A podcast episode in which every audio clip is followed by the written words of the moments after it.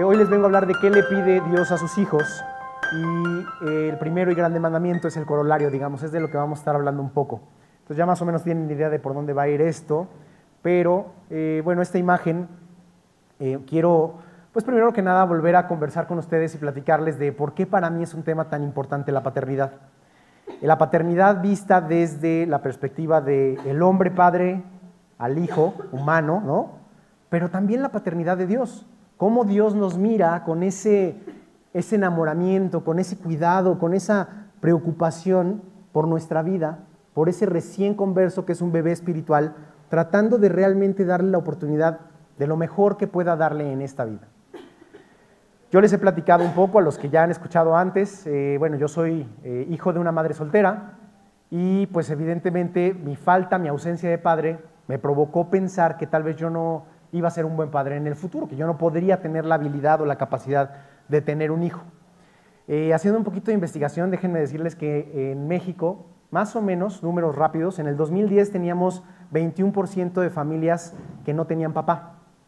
En el 2015, en el 2010 en el 2008 teníamos aproximadamente 15%, en el 2010 teníamos como 40% y ahorita tenemos, en el 2015, en los últimos números, teníamos como 47, 48% de familias que no tenían papá en México.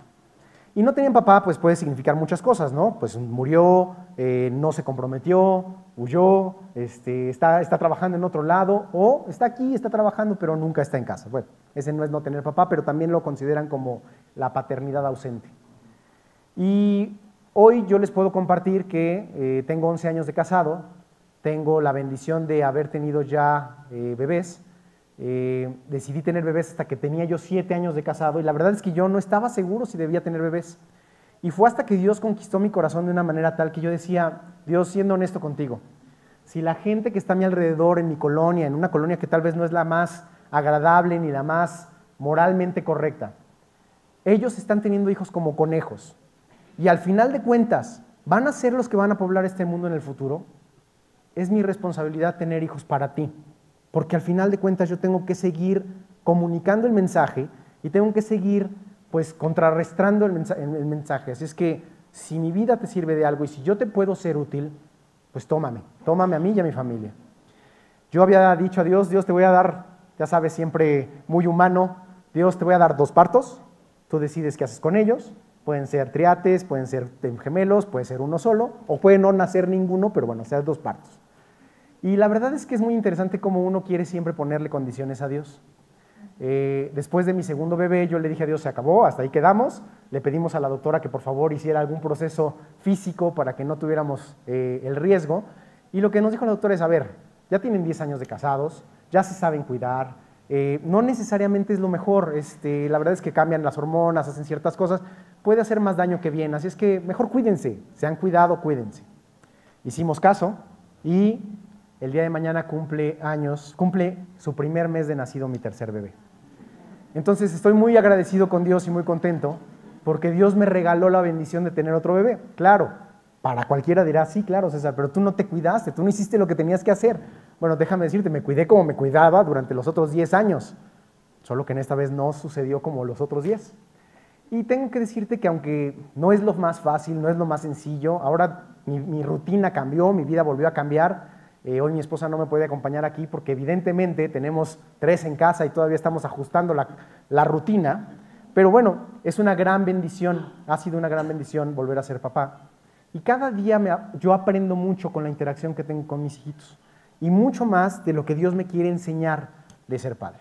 Ahora tú me vas a decir, César, muy interesante tu historia, pero yo no soy papá, yo soy mamá, o yo soy mujer y no voy a ser papá, o sabes qué, César, yo no quiero ser papá igual que tú hace tantos años. No te preocupes, eres hijo. Eres hijo de algún padre, eso estoy seguro. Eres hijo de tu padre humano, natural, carnal. Eres hijo de un padre espiritual, como vimos la vez pasada que compartí con ustedes. Y ojalá seas hijo de Dios. Y eso es lo que yo quiero ver contigo el día de hoy. Dios te llamó a ser su hijo o su hija y Dios quiere tener una interacción muy cercana contigo, en este sentido, una interacción de padre. Te platicaba yo que mi mejor amiga de la secundaria y mi mejor amigo de la prepa fueron igual que yo, hijos sin papá. Probablemente porque nos juntamos, ¿no? Porque algo se da. Pero con estos porcentajes que te dije, va a ser cada vez más común que haya gente que no sabe qué significa tener un papá. Y probablemente en esta sala haya más de uno que también se pregunte, oye, ¿cómo es Dios como Padre? ¿Cómo debería ser Dios como Padre para mí? Y eso es justamente lo que yo quiero que tú te lleves de estas pláticas y de lo que hemos estado conversando. Entonces, recordando muy rápido, Dios como Padre, los hijos de Dios y cómo lograr la comunión con Dios. Esto fue lo que les compartí en ocasiones anteriores, va a ser muy breve. El Padre de la creación, en el Antiguo Testamento, esa es la manera en la que Dios se expresaba como Padre. Todos los que creían en que Dios era el creador, pues eran los que eran los hijos de Dios. Y por lo tanto la manera de llegar ahí era la fe, la fe en creer precisamente que el Dios de Israel era el creador del mundo. Si tú creías que el Dios de Israel era el creador del mundo y tú te sujetabas a ese Dios, eras hijo de Dios. Y tenemos casos de los israelitas, de los gentiles que se convirtieron a ser hijos de Dios en este esquema. Después conocemos al Padre de Jesús, que es el mismo Dios, pero se refleja como en los evangelios, como el Padre de Jesús. Y el Padre de Jesús, al final de cuentas, nos habla, pues esto, del unigénito de Dios. ¿Quién es el único, el único hijo de Dios, el único de su especie? Es Jesús, porque es el único que realmente nació de Dios y de una mujer pues pura que decidió seguir a Dios y agradar a Dios, pero lo más importante es, es, la es el único que realmente es hijo de Dios de manera directa. Todos los demás, los que estamos aquí, no pertenecemos a este rubro, no pertenecemos al rubro de ser el unigénito de Dios. ¿Y cuál era la manera de la conversación con Dios o, cómo podríamos acercarnos a Él? A través de la santidad. Y aquí les dejo unos versículos, la verdad es que serían otras predicaciones, pero Mateo 3:17 nos habla precisamente de pues cómo Dios dice que Jesús es eh, su Hijo amado en quien tiene complacencia. En los Salmos nos dice en quién tiene Dios complacencia, precisamente en los que son santos, en los que tienen integridad. Y pues nos habla en segunda de Corintios diciéndonos que precisamente al que no tuvo pecado, Dios lo hizo pecado por nosotros, para que nosotros podamos ser justicia de Dios en él. Entonces, nosotros tenemos la oportunidad de convertirnos en hijos de Dios porque Él se decidió convertir en el Padre de la iglesia. Entonces, Él ya es Padre de la iglesia, todos los que creen en Jesús como su Salvador personal y el Señor de su vida, tienen acceso a ver a Dios como su Padre. Y lo que necesitas ahora, ¿qué es? Fe y santidad. La fe de creer en Jesús, como dice la Escritura, y la santidad, que justamente hablábamos hace un momento. La santidad es algo, no es muy humano, la santidad no es muy natural. Es más, tú y yo sabemos, y Pablo lo, dice muy bien en Romanos, que pues tenemos esta lucha entre quiero hacer lo bueno, pero mi carne me invita a hacer lo malo. Tengo esta pelea entre yo quiero ser santo y puro para Dios, pero al mismo tiempo mi cuerpo, mi mente, me llevan a hacer cosas equivocadas. Entonces, ¿cómo lograremos esta fe y esta santidad? Lo vamos a ver en el estudio, pero en realidad es solo a través de Jesús. ¿Quieres ser santo? Pídele a Dios que te haga santo a través de Jesús. ¿Quieres realmente alejarte de tu pecado? Deja a Dios que por gracia te transforme. ¿Quieres realmente que Dios te pueda usar porque tú eres parte de su familia? Pues entonces aléjate de ese pie del que tú cojeas, y tú lo sabes, tú y yo sabemos de cuál pie estamos cojeando, y la verdad es que no nos interesa a los demás saberlo, porque sería esto una situación de mormo tremenda entre todos, pero cada quien sabe lo suyo. Ve con Dios, pídele a Dios y dile que te haga santo. Bueno, entonces, eh, lo primero que tenemos que tener claro es si ya eres hijo de Dios y si sabes quién es tu Padre. Entonces, la pregunta aquí es, ¿hay alguien que tenga duda de ser hijo de Dios? Hay alguien que hoy diga, ¿sabes qué, César? No estoy tan claro, tal vez no estoy tan seguro. Si no estás seguro, lo único que te pido es confirma, confirma tu salvación. Dios te está esperando con los brazos abiertos. Él ya hizo su parte de la salvación y todo depende de ti. No sé si recuerdas, pero se dice que la salvación tiene dos partes. La parte de la paga del pecado, que ya hizo Jesucristo. Él ya se cargó de tus pecados, ya murió por nuestros pecados, ya se liberó de nuestros pecados venciendo a la muerte, venciendo al pago de la, a la paga del pecado, y hoy está limpio del pecado y te está ofreciendo la salvación. Con la mano extendida está diciéndote, ten, ¿la quieres? ¿La quieres? Depende de ti si la quieres. Tú decides si la tomas o no. Les compartí esta imagen antes diciéndoles que pues para mí esto es muy importante porque es la manera de conocer a Dios y de aceptar a Dios. ¿Quieres ser hijo de Dios? Juan 1.12 nos dice cómo. Dice que mas a todos los que lo recibieron, a los que creen en su nombre, les dio la potestad de ser hechos hijos de Dios. Si tú ya lo recibiste, como dice la Escritura, si tú ya creíste en su nombre, gracias a Dios, ya eres hijo de Dios. Pero si todavía no lo has recibido, o tienes dudas, o lo hiciste en una oración, pero no sabes, confirma, confirma, vuelve a orar, vuelve a buscar a Dios, vuelve a pedirle que se muestre. Si tienes dudas, acércate conmigo o con cualquiera de tus compañeros de la iglesia. Confirma tu salvación. Tú no sabes cuándo va a ser el día. Tienes que estar seguro de que tú y yo vamos a llegar al cielo. Asegura tu vida. Cada quien va a dar, va a dar cuenta de su vida. Cada quien de manera individual. A veces uno dice, bueno, pues ojalá sea salvo yo mi casa, como dice en Hechos. Sí, va a ser salva tú y tu casa si tú eres salvo, compartes el testimonio de la Biblia, compartes el poder de Dios y la gente se convierte. Bueno, pues entonces, si ya eres hijo de Dios, ¿qué es lo que Dios te pide? ¿Qué es lo que Dios quiere de ti? Y aquí vamos a leer Mateo 22, 36 a 38, por favor. Evidentemente, esto es, eh, digamos que el, centro de lo que les hablaba y va a ser el corolario de la, de la predicación. Mateo 22, 36 al 38. Nos dice precisamente esto. Le preguntan a Jesús, Maestro, ¿cuál es el más grande mandamiento en la ley? O sea, está muy bien, pero y tú tienes que leer el pasaje. O sea, son los fariseos después de los saduceos que están tentando a Jesús, viendo en qué momento lo pueden agarrar. Al final de cuentas estamos hablando de Dios, lo que nos dice aquí es, tienes que estar preparado para responderle a todos, sea los que buscan las cosas de buena fe o los que están buscando meter un cuatro para ver si te equivocas. ¿Y cómo vas a estar ocupado en responder? Tienes que conocer la palabra. La única forma en la que debes responder es a través de la Biblia. Seamos honestos. Mi opinión de poco les importa. La verdad. Mi opinión no es relevante. Lo que yo tenga que decir es como el viento. Cambia mañana. Soy humano. Pero la opinión de Dios, esa nunca cambia. La opinión de Dios es permanente, es estable. Si vas a compartir una opinión, ahora que tenemos oportunidad de compartir opiniones en muchos medios y en muchas redes, comparte la opinión de Dios. Es lo que es inmutable. Maestro, ¿cuál es el gran mandamiento en la ley? Jesús les dijo, amarás al Señor tu Dios con todo tu corazón, con toda tu alma y con toda tu mente. Este es el primero y grande mandamiento. Entonces, si tú ya eres hijo de Dios, lo único que Dios te está pidiendo es, ama a Dios. Ámalo con todo tu corazón, con toda tu alma y con toda tu mente. Yo quiero que tú te enfoques en hacer la vida fácil porque Dios la hizo fácil. Vamos a enfocarnos en lo práctico y sencillo. Las religiones te van a dar 10.000 lineamientos que tienes que cumplir.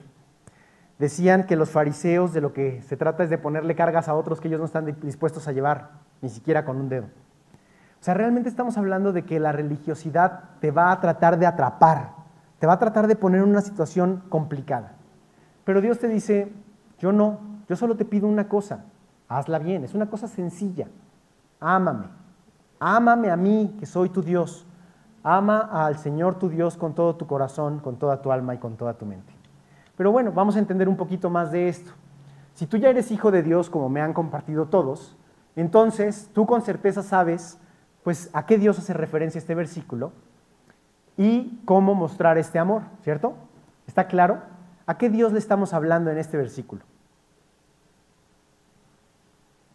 ¿A qué Dios?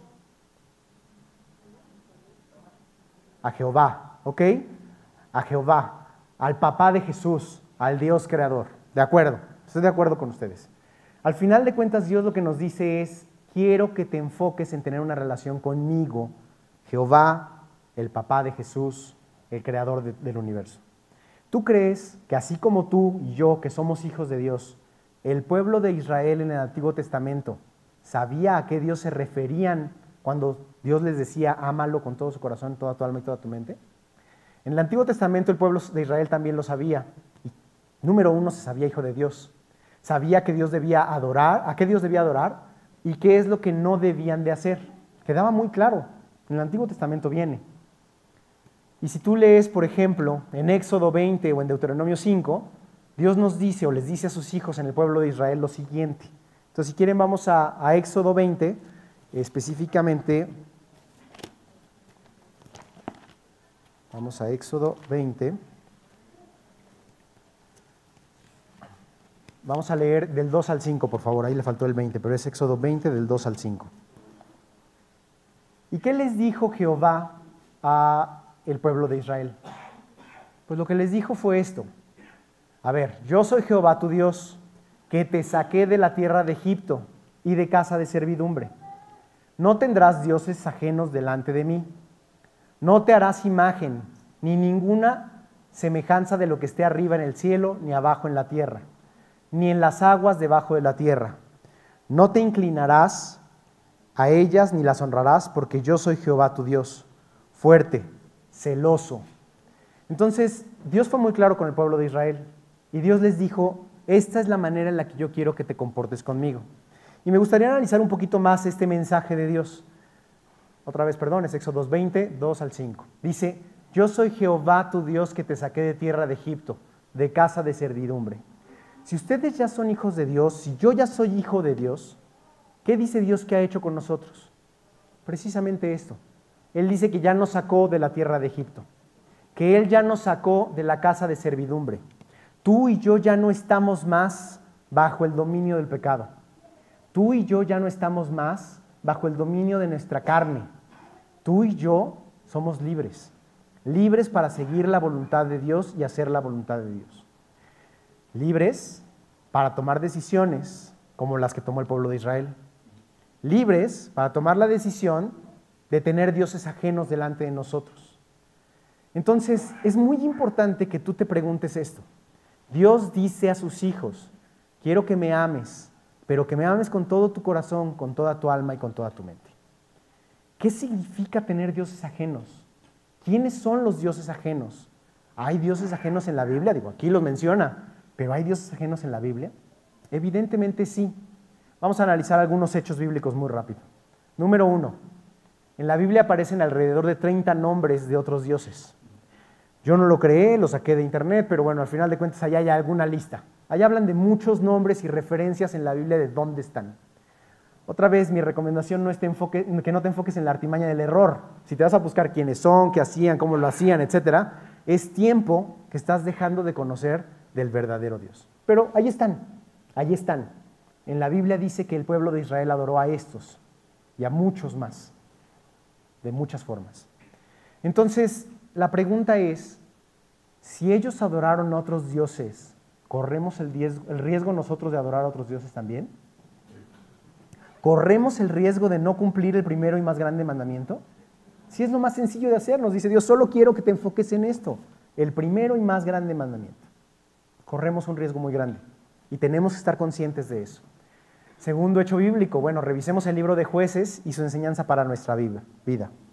Entonces, vamos a ir a jueces 2, del 11 al 2, por favor, del 11 al 12. Jueces 2, del 11 al 12.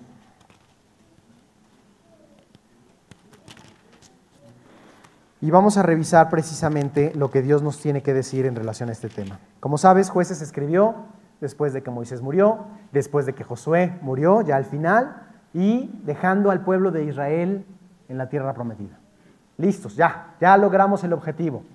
Somos hijos de Dios, logramos el objetivo, ya estamos con Él. Perfecto.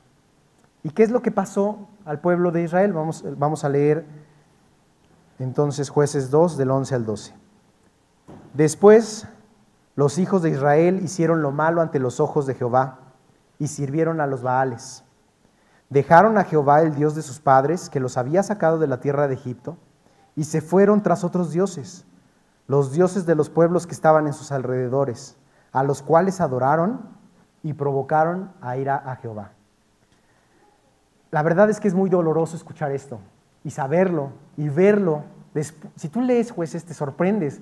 ¿Cómo es posible que Dios los llevó hasta la tierra prometida y al día siguiente ya estaban adorando a otros vales? No vayamos muy lejos. Moisés subió al monte a hablar con Dios, tardó un poquito, y cuando regresó ya había un becerro de oro. Dios mío, ¿qué está pasando en nuestra carne? ¿Qué hay aquí? ¿Qué hay aquí? ¿Qué hay en mi corazón? ¿Qué hay en mi mente? ¿Qué hay en mi alma? Si tú te pones a pensar en que el pueblo de Israel no es diferente a lo que tú y yo somos, estamos en un gravísimo riesgo. Estamos en el riesgo de decir, soy hijo de Dios, publicarlo a los cuatro vientos, sentirnos muy seguros de que somos hijos de Dios y de repente, dice ahí, hacer lo malo ante los ojos de Jehová, servir a otros dioses. Dejar a Jehová, que ha hecho tanto por nosotros, y a tomar a otros dioses de los pueblos que están a nuestro alrededor. Este punto es fundamental. Charlie nos ha hablado mucho de la influencia. Tú y yo estamos aquí para relacionarnos con todo el mundo. Jesús dijo, no quiero que los saques del mundo, quiero que los guardes del mal. Pero dice también, no te dejes influir. Tú tienes que ser influencia para el mundo, no el mundo tiene que ser influencia para ti. Y esa es la parte que es más difícil. Debemos relacionarnos con el mundo, pero no, no debemos dejar que entre a gobernar en nuestro corazón o a ponernos lamparitas que seguir, eh, cositas que aparentemente brillan y que las vamos a perseguir como los gatos persiguen a la luz. Y que al final de cuentas cuando agarremos lo que tengamos va a ser algo vacío. Dios te está diciendo, asegúrate de poner tus ojos en Dios, el Dios creador, el Dios de la Biblia, el Padre de Jesús. Antes decía yo el Dios de la Biblia y ahora me van a decir, sí, ¿cuál de los 30? ¿Verdad? Estoy hablando de Jehová, estoy hablando del papá de Jesús. Pero es muy importante que nosotros hagamos esa aclaración, porque es muy fácil decir, yo, yo amo a Dios. Sí, ¿a cuál Dios? Yo sirvo a Dios. Perfecto, ¿a cuál? Tú tienes que hacer ese análisis. ¿A qué Dios está sirviendo? ¿A qué Dios está sirviendo la gente que está a tu alrededor? ¿Quiénes son las cosas, esas lamparitas, esas campanitas que les llaman tanto la atención, que hacen que se alejen del Dios verdadero? Vamos a platicar un poquito más de jueces, vamos a seguir leyendo. Entonces, de 13 en adelante, dice así, y dejaron a Jehová y adoraron a Baal y a Astarot, y se encendió contra Israel el furor de Jehová, el cual los entregó en manos de robadores que los despojaron, y los vendió en manos de sus enemigos de alrededor, y no pudieron ya hacer frente a sus enemigos. Por, por donde quiera que salían, la mano de Jehová estaba contra ellos para mal, como Jehová había dicho y como Jehová se los había jurado, y tuvieron gran aflicción. Yo no quiero que salgas de aquí diciendo, César, qué horror de versículos. Hubieras escogido otros, hay tantos versículos en la Biblia. ¿Por qué traes estos? No quiero que te vayas con miedo. No quiero que vayas a decir, ok, entonces Dios va a tener ira sobre mí y entonces va a dejar que cosas males me pasen. Pero tengo que recordarte una cosa, vives en este mundo.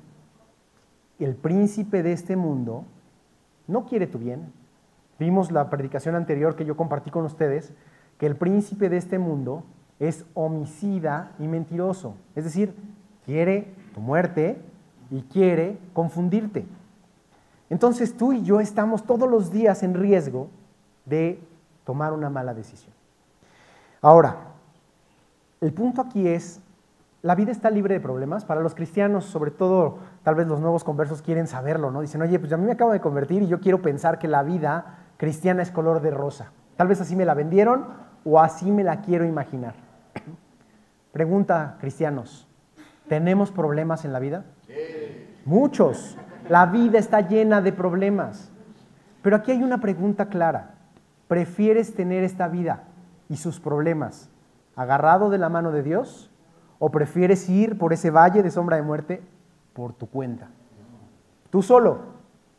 A ver quién te cuida. Charlie lo pone en forma muy eh, coloquial diciendo pues que si tienes al metralletas de tu lado, ¿no? Pues cuando estés con el metralletas nadie te va a hacer nada. Pero si el metralletas no está contigo ese día, ten por seguro que algo te va a pasar. ¿Qué va a pasar con nosotros si no estamos con Dios? ¿Qué va a pasar? La Biblia dice, si estoy, ¿quién, ¿quién con nosotros? Si Dios, si Dios está con nosotros, ¿quién contra nosotros? Sí, pero ¿y si Dios no está contigo? No porque Dios no quiera, Dije que Dios tenía los brazos abiertos. Dije que Dios te quiere estar abrazando. Pero entonces, ¿por qué podría Dios no estar contigo? Porque tú y yo hemos decidido voltearle la cara a Dios e irnos en otra dirección. No estoy diciendo que suceda y no lo tomes personal, evalúalo, evalúalo. Si ya lo hiciste, ¿con cuál Dios caíste? ¿Y cómo te vas a recuperar de eso? Si no estás cayendo, gracias a Dios, pero el camino está minado. Los niños en Gaza y en los lugares de guerra allá en el Medio Oriente pierden las piernas porque caminan por caminos minados y vuelan, las minas explotan. Nosotros estamos caminando por caminos minados. Tienes que ir de la mano de Dios.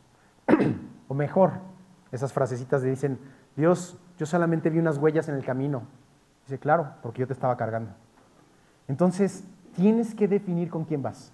¿Vas con Dios o vas con los otros dioses? Después dice, y Jehová levantó jueces que los librasen de mano de los que los despojaban. Pero tampoco oyeron a sus jueces, sino que fueron tras dioses ajenos a los cuales adoraron. Se apartaron pronto del camino en que anduvieron sus padres, obedeciendo a los mandamientos de Jehová. Ellos no hicieron así. En el 18 dice, y cuando Jehová les levantaba jueces, Jehová estaba con el juez y los libraba de mano de los enemigos todo el tiempo de aquel juez. Porque Jehová era movido a misericordia por sus gemidos a causa de los que los oprimían y los afligían. Escucha, por los gemidos, gemidos de dolor, los gemidos de desesperación. Ojalá tú y yo ya no estemos ahí. Ya estuvimos en el pasado, cuando éramos del otro, del otro Dios, el otro Padre de la vida espiritual. Pero hoy ya no deberíamos estar gimiendo, por lo menos no del dolor de nuestras consecuencias, de nuestros pecados. Deberíamos estar doliéndonos como Job. Dios, no sé por qué me pasa esto, pero yo sé que tú tienes un plan. Yo sé que tú me estás cuidando, me duele, estoy sufriendo, pero yo sé que tú tienes un propósito. Y no como todos los demás que sufrían como consecuencia a sus malas decisiones y a sus malas acciones.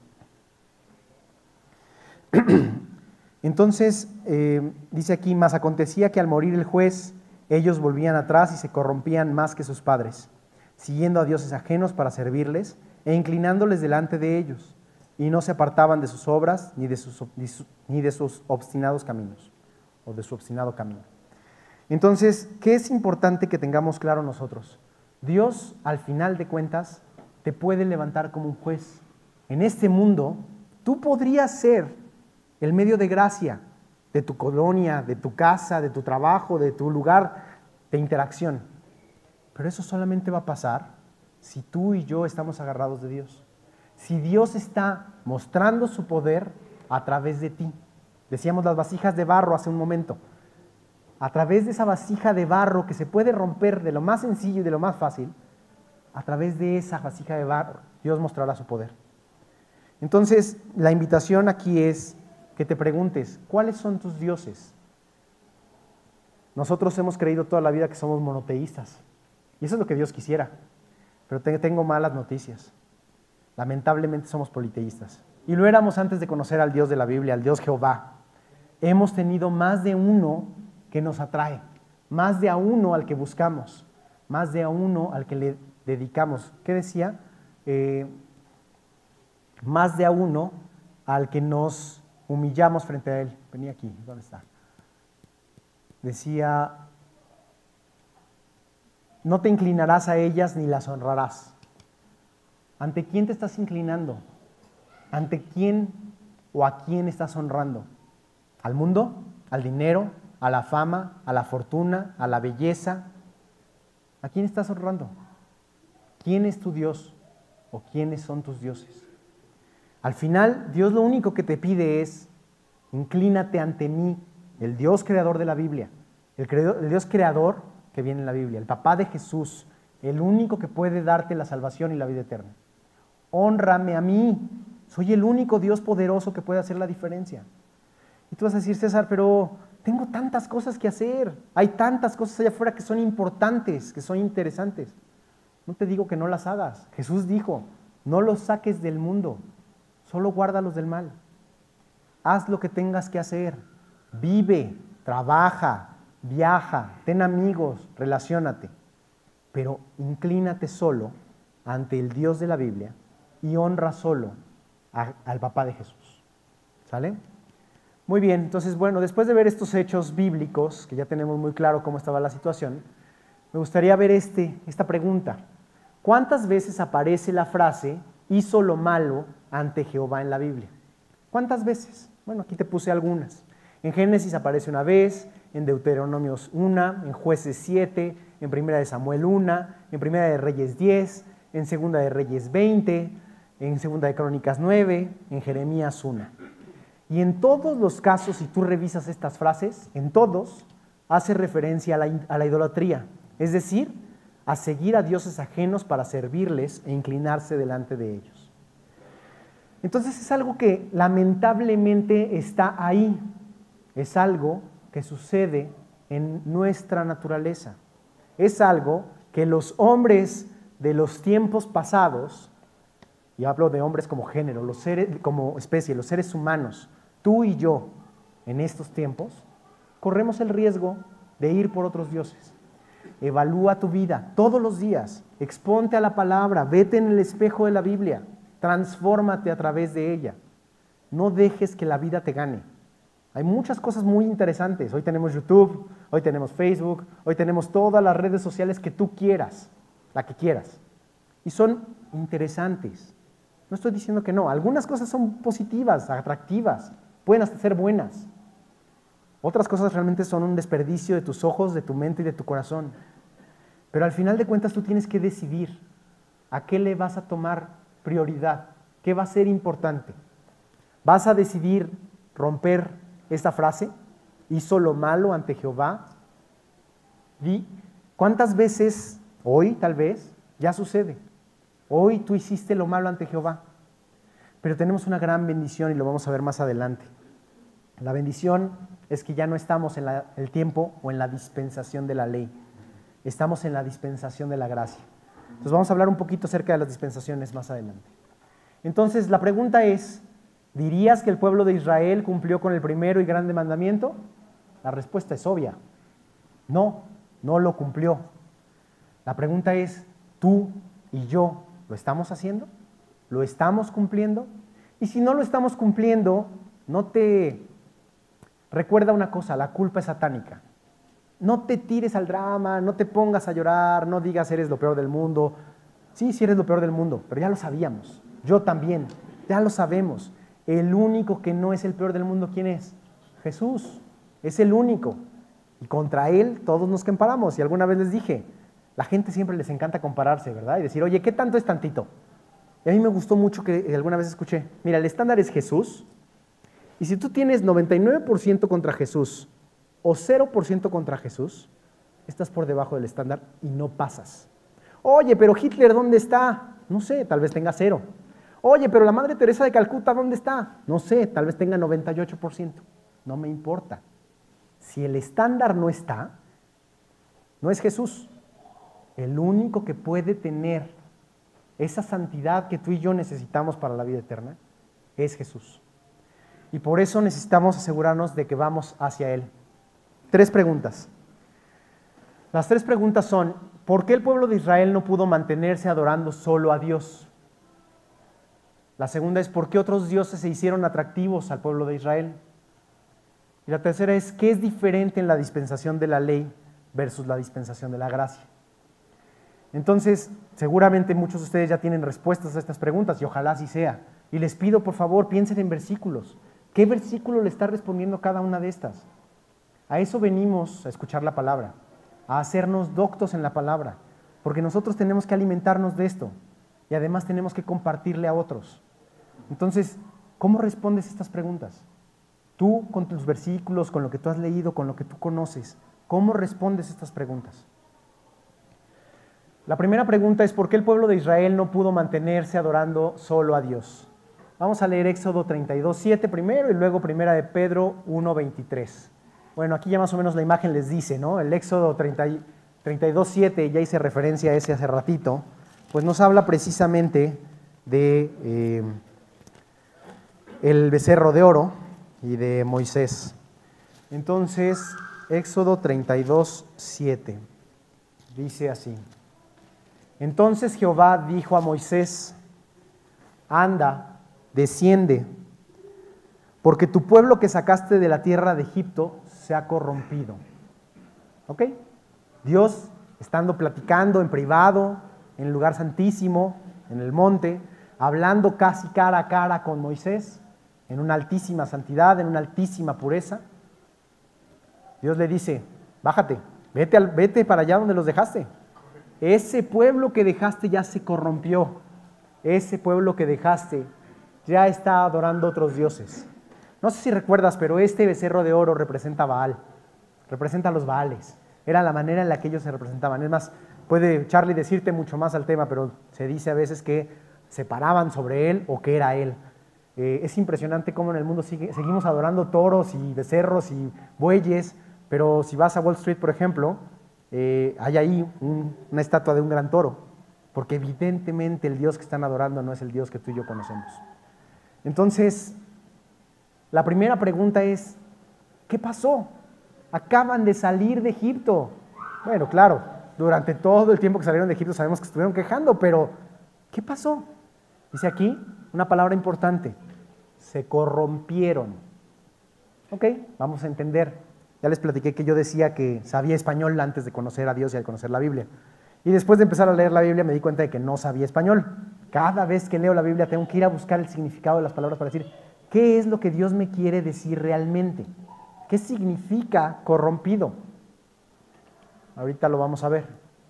En Primera de Pedro 1.23, para que lo tengan ahí en su Biblia por si lo quieren registrar. Primera de Pedro 1.23, pues nos dice precisamente esto. Siendo renacidos no de simiente corruptible, sino de incorruptible por la palabra de Dios que vive y permanece para siempre. Primera de Pedro 1, 23. Entonces, primera cosa que tú tienes que tener clara es, tú ya renaciste, tú ya eres una nueva creación, tú eres ese hijo de Dios, ¿recuerdas esta imagen? ¿Qué representa? El bautismo. ¿Y qué representa el bautismo para los cristianos?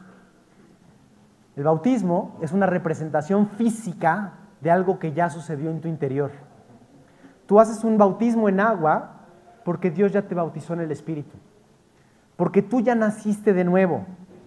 Y tú ya renaciste de, de ahora no de una simiente corruptible, sino de la simiente incorruptible. Tú ya eres hijo de Dios. Pero bueno, muy interesante César todo esto, pero ¿qué es eso de corrupción? ¿Qué es eso de corruptible, incorruptible? No lo entiendo. Bueno, pues vamos al español. La Real Academia Española dice que alguien que es corruptible o que algo que es corruptible es que puede corromperse. No, pues gracias. Ya sabía yo que algo corruptible es que puede corromperse. Muy bien. ¿Qué significa eso? Ah, bueno, que corromperse significa pervertir a alguien. Es la cuarta. Hay otras. Podemos hablar de algo, podemos hablar de estructuras, podemos hablar de procesos. Aquí estamos hablando de gente. Pervertir a alguien. ¿Y pervertir qué significa pervertir? Pervertir, dice, viciar con malas doctrinas o ejemplos las, las costumbres, la fe, el gusto, etc. Viciar con malas doctrinas. Te hablaba yo de cuidado con quién te dejas influir. Si tú no te cuidas de quién te está influyendo, al rato vas a estar pervertido y no pervertido como se conoce en el mundo, que es uno de los grandes dioses, por cierto, la sexualidad. Pero estoy hablando de cualquier perversión, cualquier vicio o mala doctrina o ejemplo de costumbre, o ejemplos que vician las malas las costumbres, la fe, el gusto, etc. Tienes que asegurarte que tu fe esté basada en la sana doctrina. Tienes que asegurarte de que tus buenas costumbres son las de la sana doctrina, que tu fe es la correcta. Como saben algunos de ustedes, yo inicié mi vida espiritual en G316, pero en las águilas. Y allá el pastor alguna vez mencionó, nosotros, los, los seres humanos, tenemos un gachito, un ganchito de fe, y todo el tiempo estamos buscando en dónde colgarlo. Lo malo es que en muchas ocasiones lo colgamos en cosas que no nos pueden responder. Le cuelgo mi fe a los horóscopos. le cuelgo mi fe a los extraterrestres. Le cuelgo mi fe a la tacita de café para que me lean el café o la mano. Le, le, cuelgo mi fe a mi propia habilidad, mi propia capacidad. Yo soy muy inteligente, yo soy muy fuerte, yo le puedo echar muchas ganas a la vida. Le cuelgo mi fe a mi belleza, a mi comunicación, a mis relaciones. No sé, a Mickey Mouse si quieres, o al osito bimbo, dice ahora Charlie, ¿no? Al final de cuentas tú tienes que decidir a quién le estás colgando tu fe. Pero solo hay uno que te puede responder. Solo hay uno que puede verdaderamente soportar esa fe, hacer algo con ella. ¿Y quién es ese? El de la sana doctrina. ¿Y quién es el de la sana doctrina? El que dejó la Biblia escrita, el que creó el universo, el que puso orden, el que te regaló la oportunidad de tener acceso al cielo, el que mandó a su Hijo unigénito, a su amado Hijo, a morir por ti y por mí, para que tú y yo tengamos acceso a la eternidad. Ese es el único al que le debes poner tu fe. De lo contrario, corres el riesgo de corromperte. Y tú me vas a decir, bueno, César, pero ¿qué significa esto? O sea, yo llego muy cansado de trabajar, lo ha dicho Charlie, lo decimos todos. Eh, ¿Podría yo ver una hora de televisión? Netflix, ¿qué tiene de malo? Nada tiene nada de malo. La Biblia dice, todo me es lícito, mas no todo me conviene. Todas las cosas me son lícitas, pero no me dejaré gobernar de ninguna de ellas. ¿A qué le estás dedicando tu tiempo? Yo te voy a poner un ejercicio. Revisa tu agenda. Échale un ojo a tu agenda. Si lo medimos en horas, ¿cuántas horas le estás dedicando a qué? Porque tal vez eso te hable de quién es tu Dios. Si tú le estás dedicando toda tu energía, todas tus fuerzas, todas tus ganas a algo diferente a Dios, tu respuesta está clara. Ahí está Dios, el otro Dios, uno de los 30 o uno de los miles. Ahí te puse 30 en la Biblia, pero ¿cuántos más hay? ¿Por qué otros dioses se hicieron atractivos a Israel?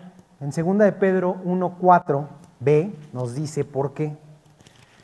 Entonces, segunda de, de Pedro 1.4b, que sería las dos paginitas adelante, y digo B desde la primera coma, dice así, para que por ellas llegases a seis partícipes, para que por ellas llegaseis a ser participantes de la naturaleza divina, habiendo huido de la corrupción que hay en el mundo a causa de la concupiscencia.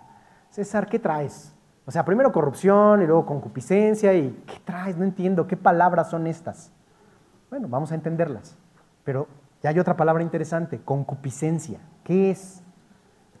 Santiago 1, 13 al 14. Y fíjate la imagen que nos muestra, ¿no? O sea, algo hay ahí en tu cabeza o en la cabeza de la gente. Santiago 1, 13 al 14. ¿Qué dice? Dice, cuando alguno es tentado, no diga que es tentado por parte de Dios. Porque Dios no puede ser tentado por el mal, ni Él tienta a nadie, sino que cada uno es tentado cuando en su propia concupiscencia es atraído y seducido. ¿Ok? Entonces ya me dijiste que el pueblo de Israel se corrompió por su propia concupiscencia. Yo me puedo corromper por mi propia concupiscencia. ¿Y qué es eso de la concupiscencia? Pues vamos a ver. La Real Academia Española dice que la concupiscencia es el deseo de bienes terrenos, de bienes de la tierra, no me refiero a materiales únicamente, sino de lo que hay en este planeta donde el príncipe de este mundo gobierna, y en especial apetito desordenado de placeres deshonestos.